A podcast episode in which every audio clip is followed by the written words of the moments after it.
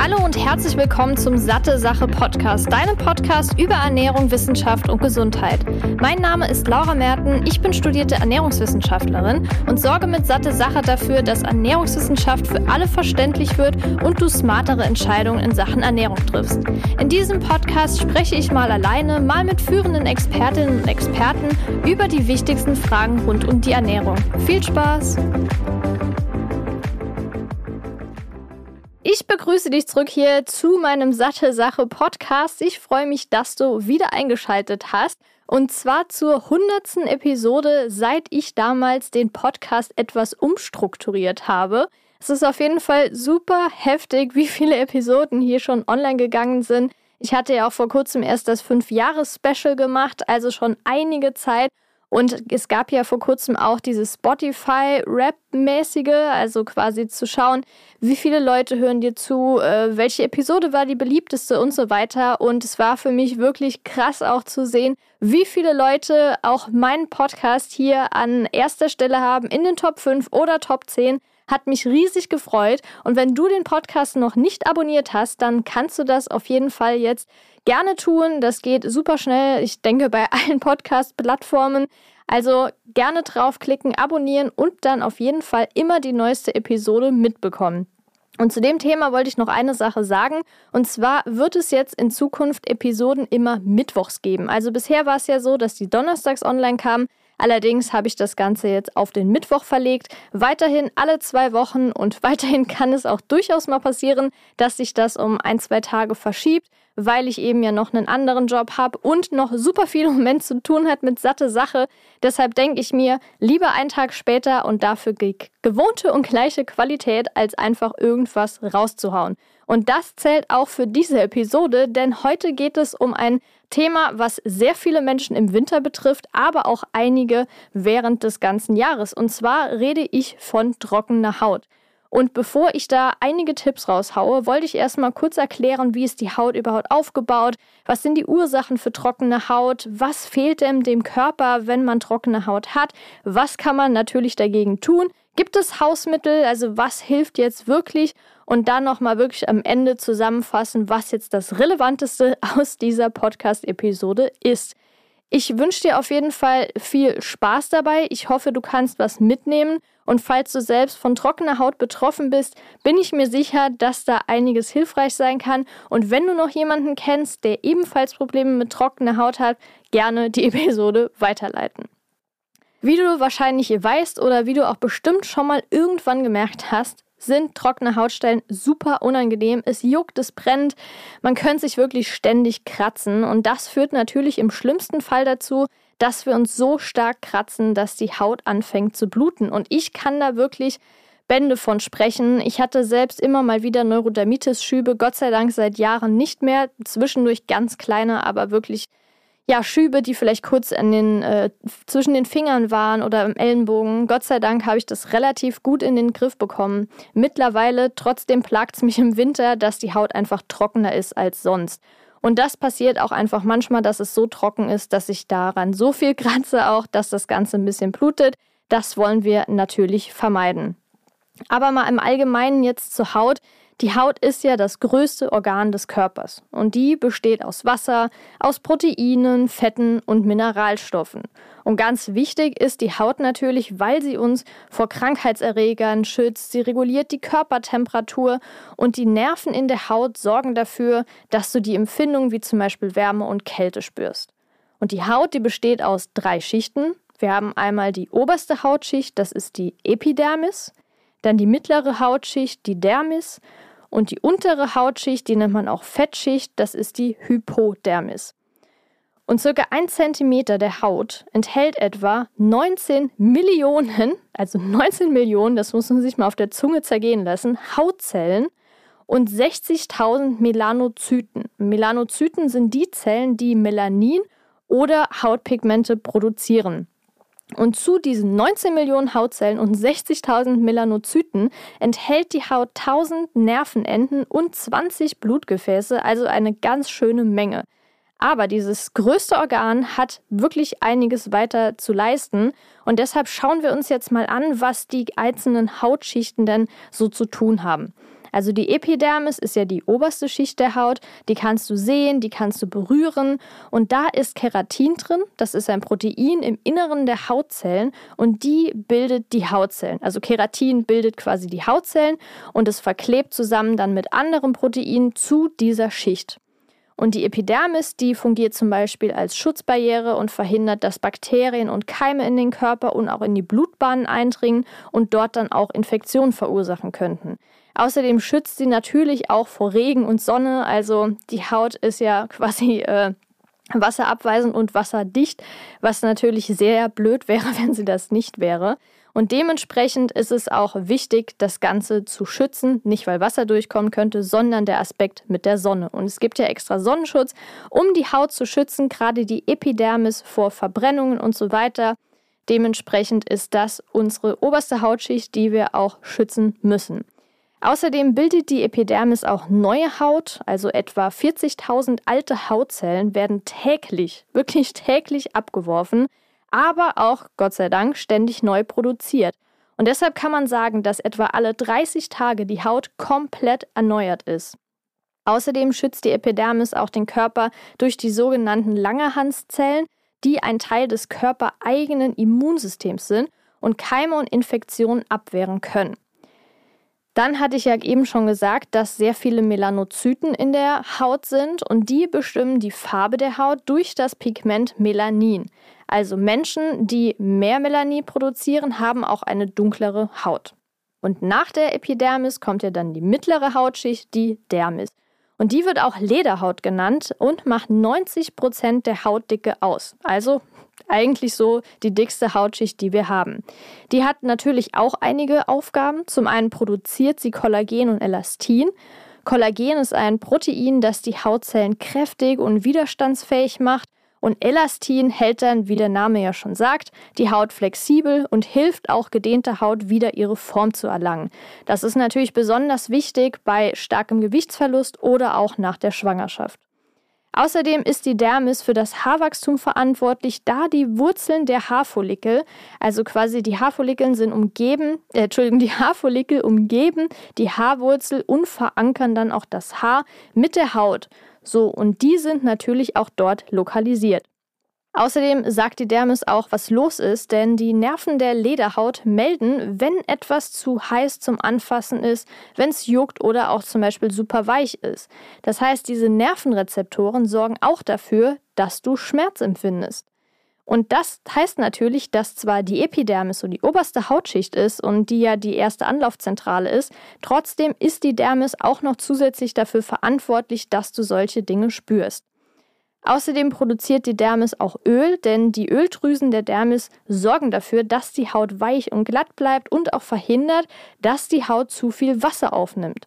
Das ist natürlich ganz praktisch, sonst würde sich der Körper ja wie ein Schwamm verhalten, wenn wir schwimmen, wenn wir duschen oder baden gehen. Und ja, SpongeBob ist zwar eine coole Serie und ein cooler Film, aber ist jetzt nichts, was ich selbst sein wollen würde.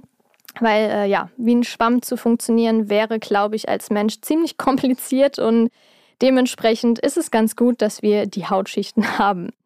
Was dich aber in Schwitzen bringt, ist die Dermis. Denn die Schweißdrüsen der Dermis, die geben den Schweiß durch die Hautporen ab, wodurch dann auch die Körpertemperatur reguliert wird. Außerdem, was die Dermis auch noch drauf hat, ist, dass sie wichtig für die Blutversorgung ist. Denn die Blutgefäße der Dermis, die versorgen die oberste Hautschicht, also die Epidermis, mit Nährstoffen und sind dementsprechend wichtig für die Hautgesundheit. Jetzt kommen wir aber noch zur dritten Hautschicht, denn Hypodermis sollte man auf jeden Fall nicht vergessen. Die wird ja auch Fettschicht genannt und polstert zum Beispiel Muskeln und Knochen. Das heißt, das Fett in der Unterhaut schützt dann die Muskeln und Knochen vor Verletzungen bei Stürzen und Unfällen. Die Hypodermis hilft aber auch den Nerven und Blutgefäßen, da sich die Nerven der Dermis in der Hypodermis vergrößern, verzweigen und auch die Unterhaut mit dem Rest des Körpers verbinden. Außerdem besitzt die Fettschicht, also die Hypodermis, auch Bindegewebe und dieses Gewebe verbindet die Hautschichten mit den Muskeln und Knochen. Und zuletzt reguliert die Hypodermis auch noch die Körpertemperatur, indem das Fett verhindert, dass dir zu kalt oder auch zu heiß wird. Also ganz schön großer Ja, Aufbau von der Haut. Die hat äh, einiges zu tun, sodass es sogar drei Hautschichten gibt, die alle ihre eigenen Aufgaben haben. Und das ja, Zusammenspiel von diesen Hautschichten ist eben super wichtig. Es ist das größte Organ und dementsprechend auch umso wichtiger für alle möglichen Körpertemperaturen, sowohl für die Abwehr als auch für die Zusammenhaltung von zum Beispiel Muskeln und Hautschichten. Genauso auch, um zu sagen, äh, Moment mal, das da ist gerade viel zu heiß, bitte Finger weglassen. Oder, oh mein Gott, es ist gerade wird kalt, ich muss den Körper irgendwie schützen. Trotzdem kann es natürlich, wenn die Haut nicht so ganz funktioniert, wie sie sollte, zu trockener Haut kommen. Und die kann, klar, das Wohlbefinden einschränken, aber besonders jetzt extrem trockene Hände da sind in den Zeiten von häufigem Händewaschen, was wir jetzt hinter uns haben oder vielleicht einfach so in uns drin ist, besonders unangenehm. Denn nicht nur an den Handknöcheln, sondern auch die trockene Haut zwischen den Fingern, was ich ja zum Beispiel auch öfter habe, kann gerade für Menschen, die Ringe tragen, eine echte Herausforderung sein. Und ich meine, ganz ehrlich, selbst im Winter, wenn wir zum Beispiel draußen sind und die Haut eh schon trocken ist, dann brennt das ja noch mehr. Dann wollen wir vielleicht Handschuhe anziehen und dann ist das Ganze ja noch viel schlimmer. Also gerade im Winter kommt irgendwie alles zusammen, was nicht so gut funktioniert. Von daher müssen wir da wirklich gucken, was ist die Ursache? Ist es zum Beispiel ein Mangel an Feuchtigkeit? Wo kommt der Feuchtigkeitsmangel her oder stecken da andere Dinge dahinter? Zum Ersten ist natürlich wichtig, dass eine gestörte Hautbarriere eben auch zu Hauterkrankungen oder jetzt in einem kleineren Umfang, sage ich mal, zu einer trockenen Haut kommen kann. Denn eine gestörte Hautbarriere und auch Funktionsstörung oder auch ein Mangel an gesunden Fetten in der obersten Hautschicht, die kann trockene Haut verursachen. Normalerweise besteht die oberste Hautschicht aus abgestorbenen Zellen und natürlichen Ölen oder Fetten, die dann dazu beitragen, die Feuchtigkeit zu binden und die Haut weich und glatt zu halten. Wenn jetzt allerdings nicht genügend Wasser in der obersten Zellschicht vorhanden ist, das kann passieren, wenn die schützenden Öle nicht ausreichen und das kann dann ja letztendlich auch zu trockener Haut führen. Was aber auch einen Teil ausmacht, ist die Genetik, denn nicht nur die Körpergröße, die Haarfarbe oder Blutgruppe werden dir von deinen Eltern vererbt. Das heißt, auch wenn du eher zu trockener Haut oder zu Pickel neigst, kann das ebenfalls vererbt sein. Schau dir gerne mal die Haut von deinen Eltern an, wie die denn so funktioniert, ob das eher trocken ist, ob das eher fettig ist, ob sie eher zu Unreinheiten, neig Unreinheiten neigen. Also das ist auch zum Beispiel oft ein Indiz, dass die Eltern zum Beispiel auch Probleme mit der Haut haben oder eben nicht und du bist glücklich und hast gar keine Hautprobleme. Hut ab, das würde ich mir auch wünschen. Trotzdem ist es ja auch was, wo man zumindest teilweise was dagegen tun kann und die Haut dementsprechend auch behandeln kann. Aber was ist jetzt überhaupt der Grund? Also der Grund dafür können Mutationen in Genen sein, die die Produktion des Proteins Folacrin steuern, das eine Hauptrolle der, äh, bei der Bildung und Befeuchtung der Hautbarriere spielt. Es kann auch verschiedene Hautkrankheiten verursachen und Menschen mit diesen Mutationen, von denen schätzungsweise so 10% der Bevölkerung betroffen sind, leiden dann unter trockener Haut und haben auch ein erhöhtes Risiko, Ekzeme zu entwickeln. Was allerdings auch noch eine Rolle spielen kann, ist die Schwangerschaft. Und man hört ja oft, dass Frauen während der Schwangerschaft wunderschöne, glänzende Haut haben. Und du wirst dich jetzt vielleicht auch wundern, wie viele aber auch mit trockener Haut und trockenen Lippen zu kämpfen haben. Und das ist auch völlig normal. Denn die häufigste Ursache für trockene Haut in der Schwangerschaft ist ein Flüssigkeitsmangel. Denn von zu wenig Wasser bis hin zu erhöhtem Blutvolumen kann alles dazu führen, dass die Haut und die Lippen austrocknen. Denn während der Schwangerschaft benötigt der Körper ja logischerweise mehr Flüssigkeit und dieser Bedarf steigt auch mit dem Wachstum des Babys. Zudem kann auch durch häufiges Erbrechen die Flüssigkeit verloren gehen und die muss dementsprechend auch noch ausgeglichen werden. Das Blutvolumen steigt außerdem, das für das Kind essentiell ist. Es ist also umso wichtiger, während der Schwangerschaft ausreichend Wasser zu trinken, um eine Dehydrierung zu vermeiden und dementsprechend auch trockene Haut vorbeugen zu können. Was für viele auch problematisch ist, ist kalkhaltiges Wasser.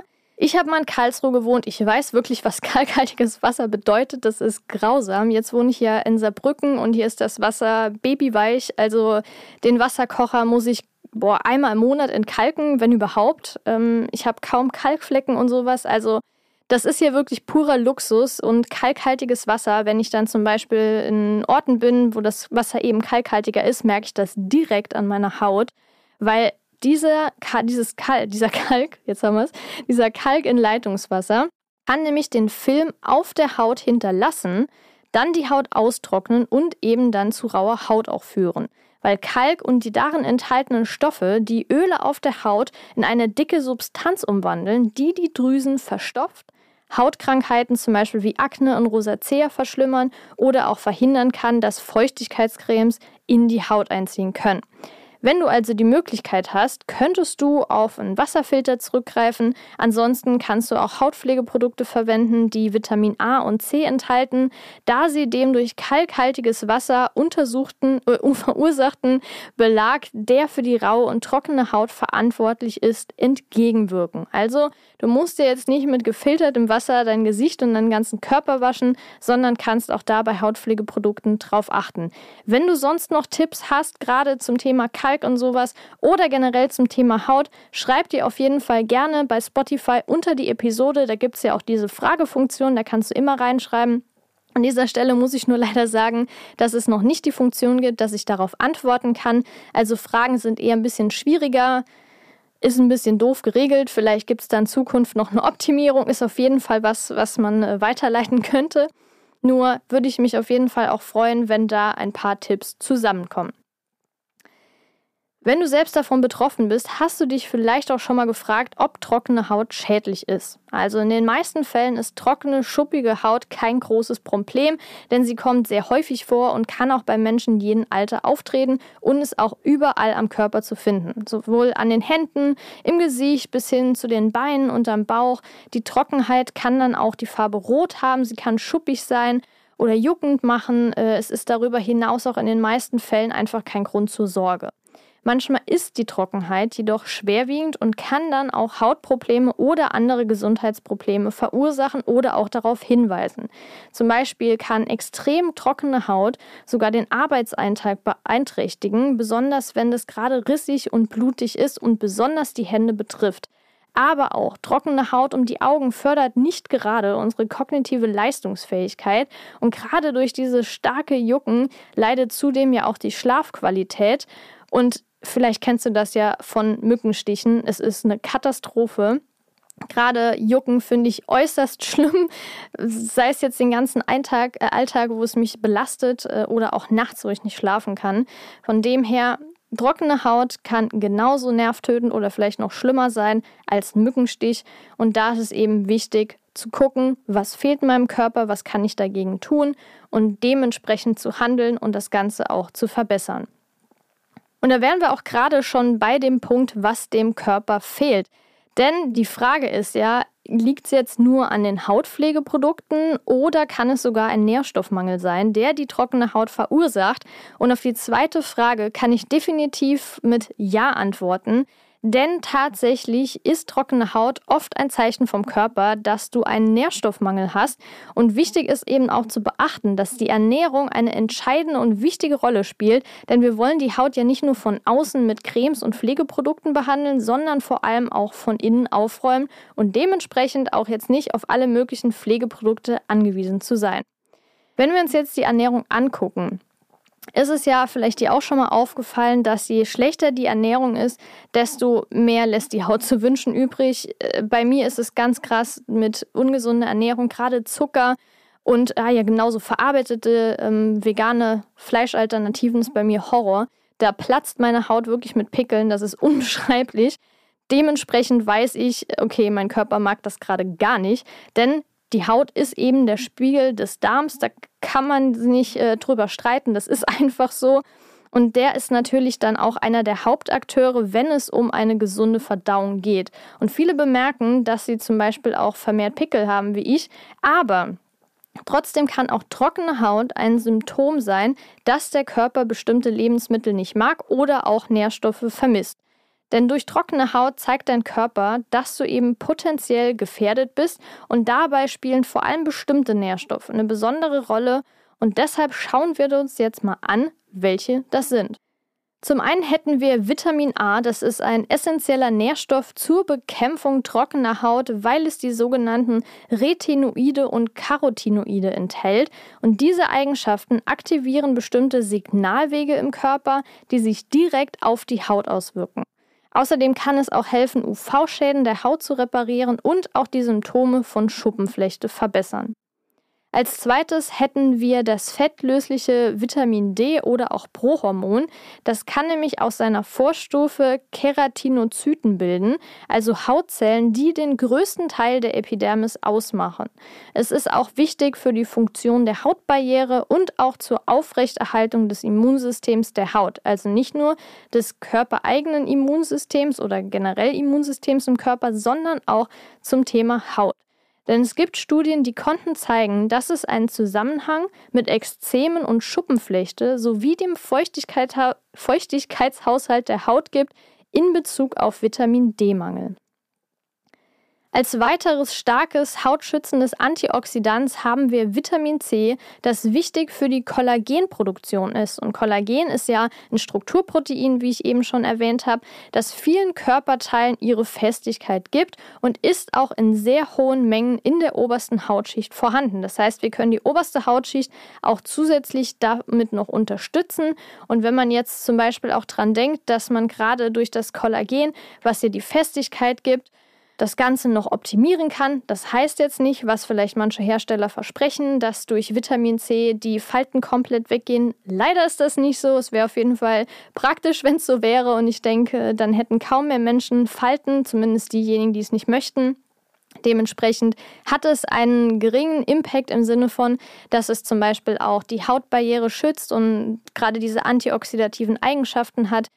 Trotzdem heißt es nicht nur, weil es die Kollagenproduktion anregt, dass es die Haut komplett äh, ja, verbessert und Falten weggehen lässt. Dann hätten wir noch Vitamin E, das ist ebenfalls ein Antioxidant und kann dazu beitragen, die nachteiligen Auswirkungen von UV-Schäden wie zum Beispiel trockene Haut und Pigmentierung zu bekämpfen. Und gerade in Kombination mit Vitamin C kann es sogar Entzündungen und Rötungen der Haut verringern. Dann gibt es noch die guten Omega-3-Fettsäuren, die die Haut mit Feuchtigkeit versorgen und es gibt sogar Hinweise, dass sie bei Neurodermitis die Symptome lindern können.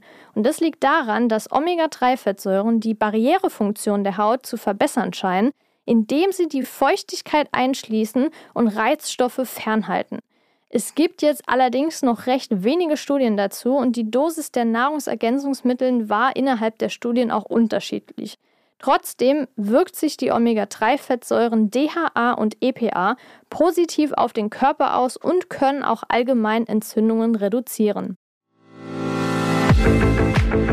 Werbung Hast du dir schon mal Gedanken um deine Omega-3-Zufuhr gemacht? In den Industrieländern ist die ausreichende Fettzufuhr kein Problem. Das Problem liegt eher in der Art der Fettsäuren und hier besonders das Verhältnis von Omega-6 zu Omega-3-Fettsäuren, welches bei 5 zu 1 liegen soll. Hierzulande kommen wir aber eher auf 10 zu 1. Die Vorzüge von Omega-3-Fettsäuren sind durch zahlreiche Studien gesichert, wie zum Beispiel, dass EPA und DHA zu einer normalen Herzfunktion beitragen, DHA zur Erhaltung einer normalen Gehirnfunktion sowie normaler Sehkraft beiträgt. Wenn jemand wie auch ich keinen und vor allem wenig und nicht regelmäßig Fisch isst, ist es umso wichtiger, eine Alternative zu finden. Daher kann es sinnvoll sein, hochwertiges pflanzliches Algenöl zu nutzen. Und genau das bekommst du bei Norsan, zusätzlich auch aus umweltschonendem Anbau. Das vegane Omega-3 von Norsan enthält zudem hochwertiges Bio-Olivenöl als Antioxidant und 800 internationale Einheiten veganes Vitamin D3. Neben dem Öl bietet Norsan das hochdosierte Omega-3 auch in Kapseln an. Das Gute daran, weder das Öl noch die Kapseln haben einen fischigen Geruch oder Geschmack. Damit auch du dich jetzt vom Omega-3-Experten Norsan überzeugen kannst, konnte ich einen Rabattcode für dich ergattern. Mit dem Code SatteSache15, klein und zusammengeschrieben, kommst du 15% Rabatt auf deine gesamte Neukundenbestellung.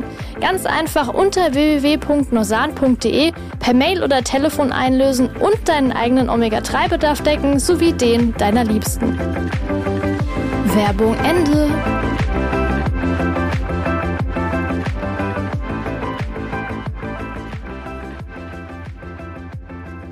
Als weiteren Nährstoff hätten wir Selen, das ebenfalls die Haut vor schädlichen UV-Strahlen schützt, indem es die Enzymaktivität der Haut erhöht. Außerdem ist es auch nützlich bei der Behandlung der Symptome von Schuppenflechte und zwar durch die Erhöhung der Glutathion-Peroxidase bei Betroffenen. Als letztes haben wir noch Zink, das ist ein Mineralstoff, der für den Schutz der Haut vor UV-Schäden auch unerlässlich ist. Es begrenzt nämlich die Menge der Strahlung, die in der Haut eindringt und kann dazu beitragen, die Haut vor dem Austrocknen zu schützen und so auch trockene Haut vermeiden. Wenn du das Ganze jetzt in Kombination mit Vitamin C siehst, hat es sogar auch eine antibakterielle Wirkung und kann Symptome von Akne mildern. Vielleicht hast du ja auch schon mal Zinkcreme verwendet, die fördert ja auch die Wundheilung beispielsweise. Und es gibt auch Menschen, die das gerade gerne auf Pickel machen, um die austrocknen zu lassen. Soll funktionieren. Bei mir hat es nicht so 100% funktioniert, aber gerade jetzt für die Wundheilung und so ist Zinksalbe auf jeden Fall bei mir an oberster Stelle. Das heißt jetzt nicht, dass es bei jedem funktioniert, nur wollte ich das mit der Zinksalbe mal ansprechen, weil das ja auch häufig ja eine Salbe oder eine Creme ist, die gerne mal verwendet oder auch verschrieben wird. Dass jetzt natürlich die ganzen Nährstoffe wichtig sind, ist vermutlich klar. Und es gibt aber auch andere Sachen. Also es heißt jetzt nicht, klar, du passt deine Ernährung an, achtest da ein bisschen mehr drauf und so. Das ist super wichtig, um das Ganze auch von innen zu ja, lindern oder auch sogar zu bekämpfen, die trockene Haut. Trotzdem gibt es ja auch noch andere Sachen, die man machen kann, um trockene Haut zu vermeiden. Denn bei manchen Menschen ist es gar nicht so kompliziert, wie man denkt. Denn das allererste ist zum Beispiel nicht zu heiß duschen. Vielleicht zählst du ja eher zu den WarmduscherInnen, die sich am liebsten bei 45 Grad unter die Dusche stellen und das Bad in Wasserdampf einhüllen. Ich persönlich kann es nicht nachvollziehen, mir ist das alles viel zu warm. Und ich habe da auch leider an alle, die das betrifft, eine schlechte Nachricht, denn zu heiß duschen kann die Haut sogar leicht verbrennen und schädigen. Und manche Seifen, die die Feuchtigkeit spenden und die Haut reparieren sollen, können sogar das Gegenteil bewirken denn sie können allergische Reaktionen auslösen. Also am besten duschst du jetzt nicht ganz so heiß. Es kann schon warmes, lauwarmes Wasser sein, das ist kein Problem. Ich merke aber zum Beispiel, wenn ich zu heiß dusche und gerade die Haare wasche, dass ich dann deutlich mehr zu Schuppen neige, als wenn ich das jetzt mit kühlerem Wasser mache. Das muss jetzt nicht eiskaltes Wasser sein, keine Sorge, aber zu heißes Wasser kann eben die Hautbarriere etwas schädigen.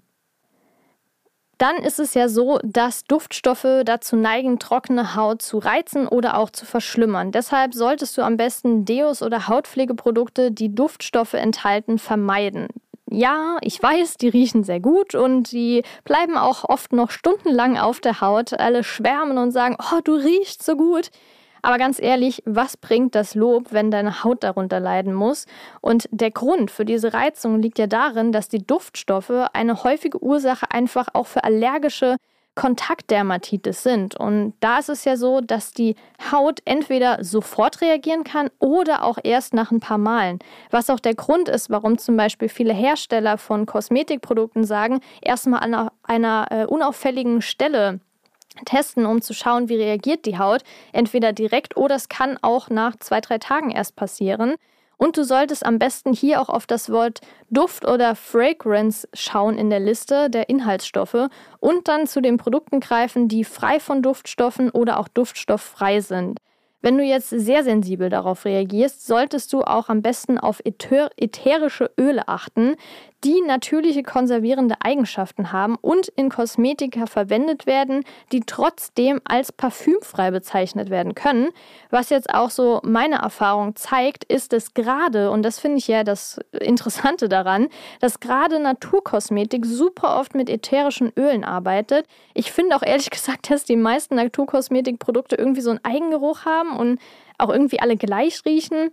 Und das ist das Tückische daran, dass viele denken, ich steige jetzt auf Naturkosmetik um, weil da sind ja keine Parfüms drin oder keine Duftstoffe. Dennoch können da ätherische Öle enthalten sein und da solltest du am besten drauf achten.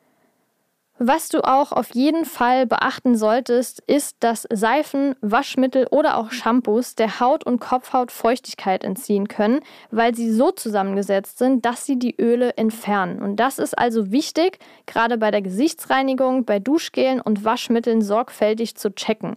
Es ist besser, nur feuchtigkeitsspendende statt Seifen mit potenziell reizenden Inhaltsstoffen zu verwenden und gerade Weichspüler können der Haut schaden. Aber hier gibt es auch mittlerweile viele tolle Produkte, die du sicherlich äh, auch gut verträgst und so. Da gibt es ja auch für zu Allergien neigende Haut alles Mögliche. Also wenn du unbedingt Weichspüler verwenden möchtest, was ich gerade bei kalkhaltigem Wasser absolut verstehen kann, dann gibt es da mittlerweile super viele Produkte, die du auch auf jeden Fall testen kannst und auch bestimmt verträgst. Wichtig ist eben nur zu beachten, dass auch gerade, und es gibt ja auch bei TikTok und sowas super viele Hautärzte und Hautärztinnen oder KosmetikerInnen, die super viele Videos auch dazu machen. Und gerade, ich will jetzt keine Markennamen nennen, aber ja, Hersteller, die für ihre Schuppenshampoos bekannt sind, dass die sogar das Negative, das Gegenteil bewirken können, weil da gibt es ja auch nochmal Unterschiede, ob das jetzt Schuppen sind, die sich mit der Zeit bilden, also diese Fettschuppen. Ich bin keine Dermatologin, aber das ist ja eben auch ein Unterschied, ob es die Kopfhaut austrocknet oder die Schuppen eben mit der Zeit entstehen, wenn man die Haare nicht so oft wäscht, weil sie fettig sind und so weiter. Also in dem Fall kann die Haut, Kopfhaut auf jeden Fall austrocknen, war bei mir genauso und ich habe mich gefragt, was ich falsch mache. Dementsprechend achte auf jeden Fall auf das Thema Seifen, Duftstoffe, hautaustrocknende Inhaltsstoffe und dann kannst du durchaus auf jeden Fall auch deine Hauttrockenheit verbessern.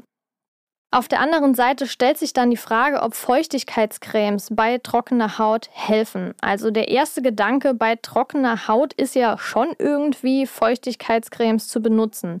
Das hilft zwar und du wirst auch wahrscheinlich schon nach wenigen Minuten Veränderungen sehen, aber das ist nur eine vorübergehende Lösung. Es ist erstens mal sinnvoller, für die Ursache, äh, auf die, auf die Ursache, äh, nee, es ist, es ist auf jeden Fall sinnvoller, der Ursache für die Trockenheit auf den Grund zu gehen, statt sich jetzt mit allen möglichen Cremes einzucremen. Trotzdem ganz, ganz wichtig, hier auch einfach mal zu schauen, was ist denn die Pflege, die ich brauche. Es gibt auch viele Hautärzte oder Hautärztinnen, die zum Beispiel so einen Hautcheck anbieten. Da wird die Haut gemessen und wirklich geguckt, was ist das für ein Hauttyp, was benötigt die Haut und darauf aufbauen kann man dann auch die Hautpflegeroutine ja, einfach zusammenstellen. Es gibt ja super viele unterschiedliche Hauttypen und nur weil jetzt jemand bei TikTok zum Beispiel eine Creme empfohlen hat, ein Serum oder was auch immer, was bei dieser Person mega gut geholfen hat, heißt es nicht unbedingt, dass es bei allen Menschen funktioniert. Und da sollte man sich jetzt auch nicht unbedingt immer verleiten lassen. Auch wenn mir das ehrlich gesagt auch schwerfällt. Also ich kann es verstehen, wenn man viele Sachen austesten möchte. Und gerade habe ich ja eben schon gesagt, was mein Problem auch manchmal ist und auch aktuell merke ich gerade, äh, diese Themen wie trockene Haut an den Händen und so zwischen den Fingern. Da überlege ich mir tatsächlich zweimal, gerade wenn ich zu Hause bin, ob ich mir jetzt wirklich, wenn ich Pipi gemacht habe, die Hände waschen soll. Und Geschirrspülen ist Horror. Aber was kann ich dagegen tun, frage ich mich. Also zum einen könnte man natürlich beim Putzen oder Geschirrspülen Handschuhe tragen. Auch im Winter jetzt warme Handschuhe, um die Hände eben vor der Kälte zu schützen. Es gibt gute parfümfreie Handcremes, die kann ich auch dann vor dem Schlafengehen drauf machen, was ich auch sehr oft tue. Man kann zum Beispiel auch über Nacht Handschuhe tragen, was ich nicht tue, weil mich das einfach unfassbar nervt. Vielleicht tut es dir gut. Das ist auf jeden Fall eine super Option, das über Nacht dann auch einziehen zu lassen. Man verteilt es nicht im Bett und man kann da auch eine bisschen dickere Schicht drauf machen. Beziehungsweise man reibt die Haut, äh, man reibt die Handcreme jetzt nicht direkt am Kissen oder so ab. Das ist auf jeden Fall eine Sache, die man auch über Nacht pflegend für die Hände tun kann. Neben diesen ganzen Sachen gibt es ja auch immer wieder Hausmittel, die empfohlen werden. Vielleicht hast du auch schon mal bei Google eingegeben, was kann man bei trockener Haut tun in Kombination mit Hausmitteln. Es gibt mit Sicherheit super, super viele Tipps, die man im Alltag umsetzen kann. Die Frage ist nur, hilft es wirklich? Studien lassen wir jetzt mal teilweise außen vor, weil das ja auch einfach individuell ist und gerade was jetzt zum Beispiel so Hausmittel betrifft, echt sehr rar ist. Und ich finde, bei Dingen, wie ich jetzt zum Beispiel gleich auch erwähnen werde, sind es einfach Produkte, bei denen man sagen kann, teste es doch mal, wenn es funktioniert gut, wenn es nicht funktioniert, kannst du es auch wieder weglassen. In den meisten Fällen kann man da wirklich nicht so viel falsch machen. Und zwar hätten wir jetzt gerade mal das Thema Kokosöl. Das wird ja ultra gehypt seit Jahren und ich habe es selber mal ausprobiert. Für mich war es gar nichts. Ich habe Kokosöl gar nicht vertragen. Es hat natürlich eine weichmachende Eigenschaft und kann auch die, ja, die Räume zwischen den Hautzellen füllen und dadurch auch eine glatte Oberfläche schaffen. Deshalb können auch die gesättigten Fettsäuren, die in Kokosöl natürlich vorkommen, die Haut mit Feuchtigkeit versorgen und auch kletten. Wenn du also jetzt trockene Stellen im Gesicht oder auch unter den Augen hast, kannst du Kokosöl schon mal testen, zum Beispiel auch als Lippenbalsam und so. Manche verwenden es auch nach dem Rasieren. Das war bei mir absolut furchtbar. Das ging gar nicht. Also meine Haut hat extrem gejuckt. Nur da war es eben so, ich habe es einmal getestet oder zweimal, glaube ich auch, habe gemerkt, es funktioniert nicht, habe es weggelassen. Vielleicht tut es dir gut. Probier es einfach mal aus. Was noch oft äh, empfohlen wird, sind Haferflocken, denn die enthalten Antioxidantien, die auch entzündungshemmende Eigenschaften haben und Hautreizungen lindern können. Besonders jetzt gerade in Bezug auf Juckreiz. Und am besten funktioniert das jetzt als Haferflockenbad. Das klingt erstmal seltsam, aber soll äußerst wirksam sein. Dafür nimmst du einfach Haferflocken, machst die einem, in einem Mixer zu feinem Pulver und dann rührst du das Ganze in warmem Wasser ein. Das kann darin dann ungefähr so 20 bis 30 Minuten verweilen und dann kannst du auch, wenn du willst und nicht komisch darauf reagierst, was heißt komisch, nicht mit allergischen Reaktionen und irgendwas reagierst, auch ätherische, ätherische Öle hinzufügen, zum Beispiel Lavendel oder so. Und wenn du jetzt in diesem Haferflockenbad verweilst für diese 20 bis 30 Minuten und einfach merkst, dass der Juckreiz besser wird, kannst du das ja ab und zu mal tun, wenn du eine Badewanne hast. Letztendlich kannst du auch, wenn du bestimmte juckende Hautstellen hast, da auch einfach mal versuchen, so eine Haferflockenmischung draufzugeben. Man kann das ja auch ein bisschen als Paste machen, damit es nicht direkt runterläuft oder so. Einfach mal testen. Haferflocken hat, glaube ich, fast jeder zu Hause. Ich auf jeden Fall in großen Mengen und esse das auch super gerne zum Frühstück und dann kann man das auch einfach mal in den Mixer werfen mit ein bisschen Wasser zusammen und bei juckender Haut testen, ob es hilft. Was natürlich ganz, ganz wichtig ist, sind gute Portionen an Antioxidantien zu essen, denn die können Schäden durch zum Beispiel Giftstoffe minimieren und auch dem Körper helfen, gesunde Zellen zu bilden. Und dazu zählen beispielsweise Beerenfrüchte. Und ich rede jetzt nicht wie bei Kokosöl und Haferflocken davon, diese Beerenfrüchte auf die Haut zu schmieren, sondern wirklich als Hausmittel anzusehen in Kombination eben mit einer gesunden Ernährung und Beerenfrüchte jetzt zu der Jahreszeit frische zu bekommen. Aus Deutschland geht ja nicht. Deshalb kann man da auch auf die Tiefkühlvariante zurückgreifen. Sind persönlich mein absoluter Favorit und Favoriten Antioxidantien-Lieferant. Dementsprechend kann ich das nur empfehlen. Die haben super viele positive Inhaltsstoffe, die enorm viele positive Effekte auf den gesamten Körper haben und gerade auch eben der Haut helfen, das Schutzschicht, äh, die, das Schutzschild des Körpers zu sein. Also, das da waren jetzt einige Informationen. Fassen wir doch das Ganze mal so ein bisschen zusammen. Also, trockene Haut kann viele Ursachen haben. Es können Duftstoffe sein, genetische Vorbelastungen, irgendwelche Nährstoffmängel, Umweltreize, eine gestörte Hautbarriere oder auch einfach zu heißes Duschen. Gegen die Genetik lässt sich ja leider nichts tun, aber alle anderen Punkte kann man angehen und so auch gucken, was ist jetzt die trocken, was ist die Ursache für meine trockene Haut und das Ganze in eine gesunde Haut dann umzuwandeln, wenn man die Ursache gefunden hat. Daher solltest du am besten mal deinen Nährstoffzustand im Blut checken lassen und gegebenenfalls Mängel ausgleichen, nicht zu heiß duschen, Duftstoffe in Kosmetikprodukten meiden und wenn möglich kalkhaltiges Wasser filtern oder eben da auch zu gucken, kann ich hier Produkte verwenden, die diesem kalkhaltigen Wasser der Film bzw. der Film von dem kalkhaltigen Wasser entgegenwirken. Und alle Punkte lassen sich ziemlich schnell und einfach in den Alltag umsetzen. Wenn du also unter trockener Haut leidest, probier die Tipps doch einfach mal aus und lass mich wissen, was dir damit am besten geholfen hat. Ich hoffe natürlich die Episode allgemein. Ich hoffe, ich konnte dir jetzt einige Tipps geben und wenn du an trockener Haut leidest, dass diese ganzen Tipps oder zumindest einer oder sogar zwei davon dir geholfen haben. Das würde mich riesig freuen, denn ich weiß, wie nervig trockene Haut sein kann. Ich weiß, was das für eine Belastung sein kann. Dementsprechend spreche ich auch hier aus Erfahrung und glaub mir, ich verstehe das. Ich habe schon alles Mögliche getestet und das sind eben so die Sachen, die auch, wenn man sich jetzt mal diese ganzen Empfehlungen anguckt, natürlich auch Studien, sind das die häufigsten Ursachen und die lassen sich, wie gesagt, auch relativ leicht beheben. Trotzdem, wenn du jetzt zum Beispiel an Neurodermitis oder Schuppenflechte leidest, dann gibt es dazu auch nochmal Episoden hier im Podcast. Ich verlinke die unten. Das sind spannende Interviews mit wirklichen Expertinnen dazu. Und da findest du dann sicherlich bezogen darauf auch nochmal Tipps und hilfreiche Dinge, die du mitnehmen kannst und dann auch umsetzen kannst. Ich wünsche dir jedenfalls bis dahin eine wunderbare Zeit, freue mich, wenn du nächstes Mal wieder dabei bist und bis dann, deine Laura.